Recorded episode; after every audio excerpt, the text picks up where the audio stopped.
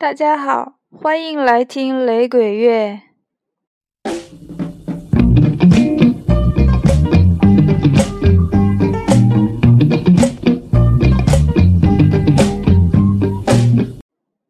今天来听老前辈的 The Heptons 这是一支三人人声组合，是 ska 和 rocksteady 向 reggae 转化时期的重要而且不可替代的人声组合，在上世纪六七十年代红极一时，和 The Wailers 以及 The Metals 相比肩。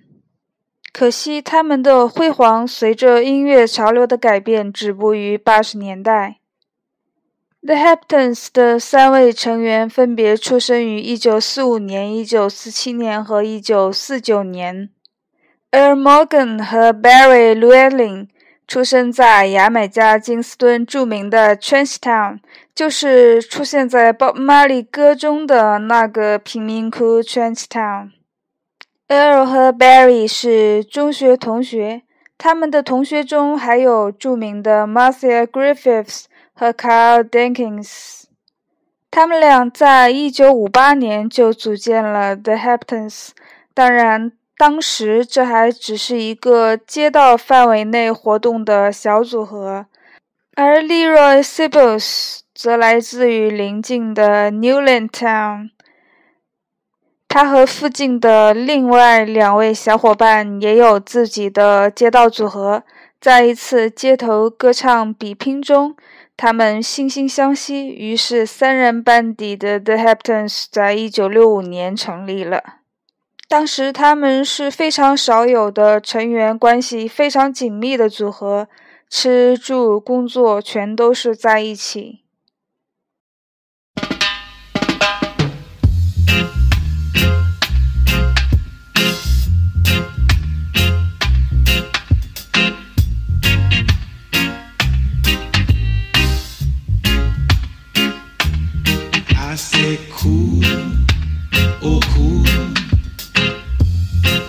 Rasta cool.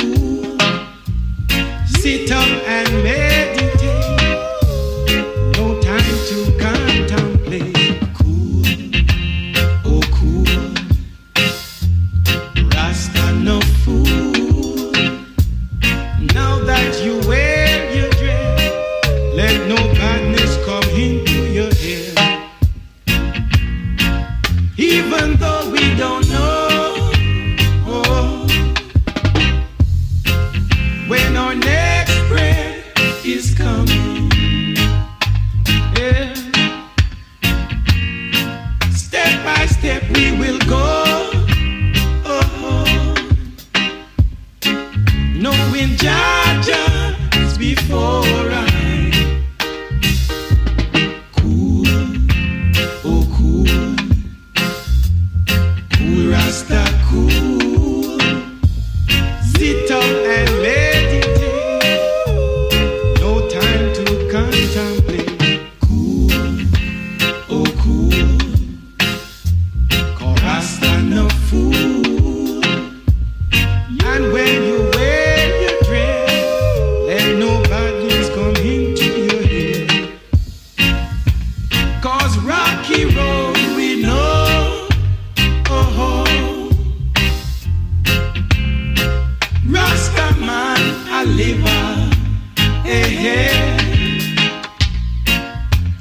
So step by step we'll go,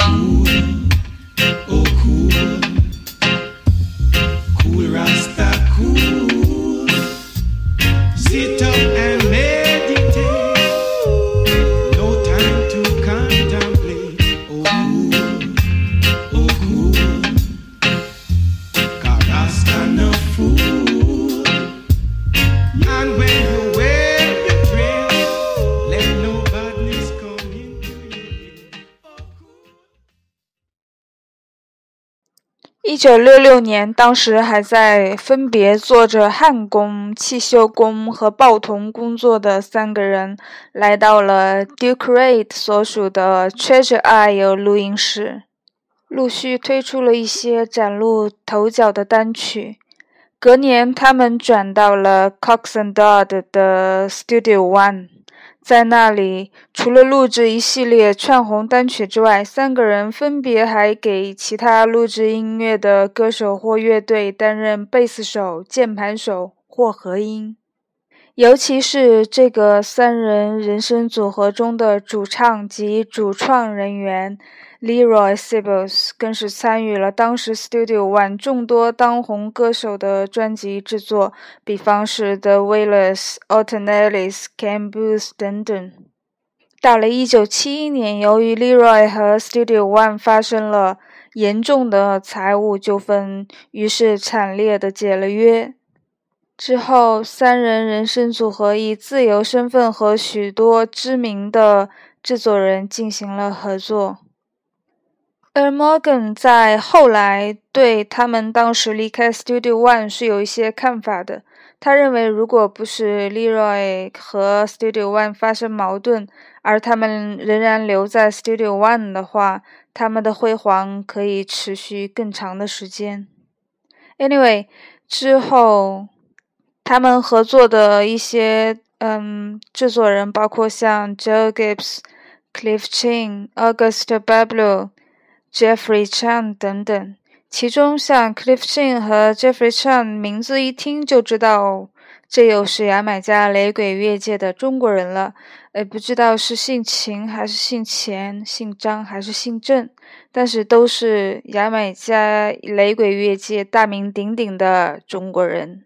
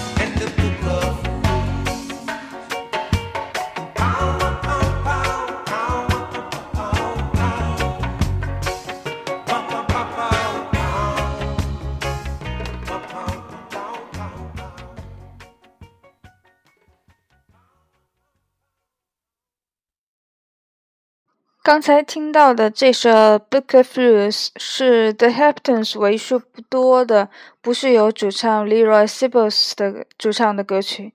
这首歌是由 Barry Llewellyn 主唱的，歌词脱胎于一首19世纪的美国诗歌《A Bag of Tools》一包工具。大意是说呢，每个人生来都有。一本手册、一包工具和一些无定型的材料，每个人都要塑造自己，还是非常正能量的。到了一九七三年，Leroy Sibbles 移民加拿大，The Haptons 的活动也随之停摆。三年之后，Leroy 回到牙买加，The Haptons 也随之再回乐坛。并且签约了 Island 唱片公司。当时，由于牙买加社会局势发生变化，民众对于音乐的品味也随之由轻松转向了强硬，不再喜欢翻唱自美国乐队或组合的那些很欢快的调子，而是偏好起具有斗争意味的风格。所以，The Haptons 也渐渐不再受欢迎。他们在 Island 发的专辑销量也是大起大落。于是，在一九七八年巡演之后，Leroy Sibbles 再次回到加拿大，并且彻底离开了组合，开始单飞。他致力于加拿大的雷鬼乐发展，并且后来还获得了加拿大雷鬼教父的称号。而组合的另外两位成员 Earl 和 Barry 则回到了加牙买加，招募了新人，继续支撑着 The Hamptons 组合。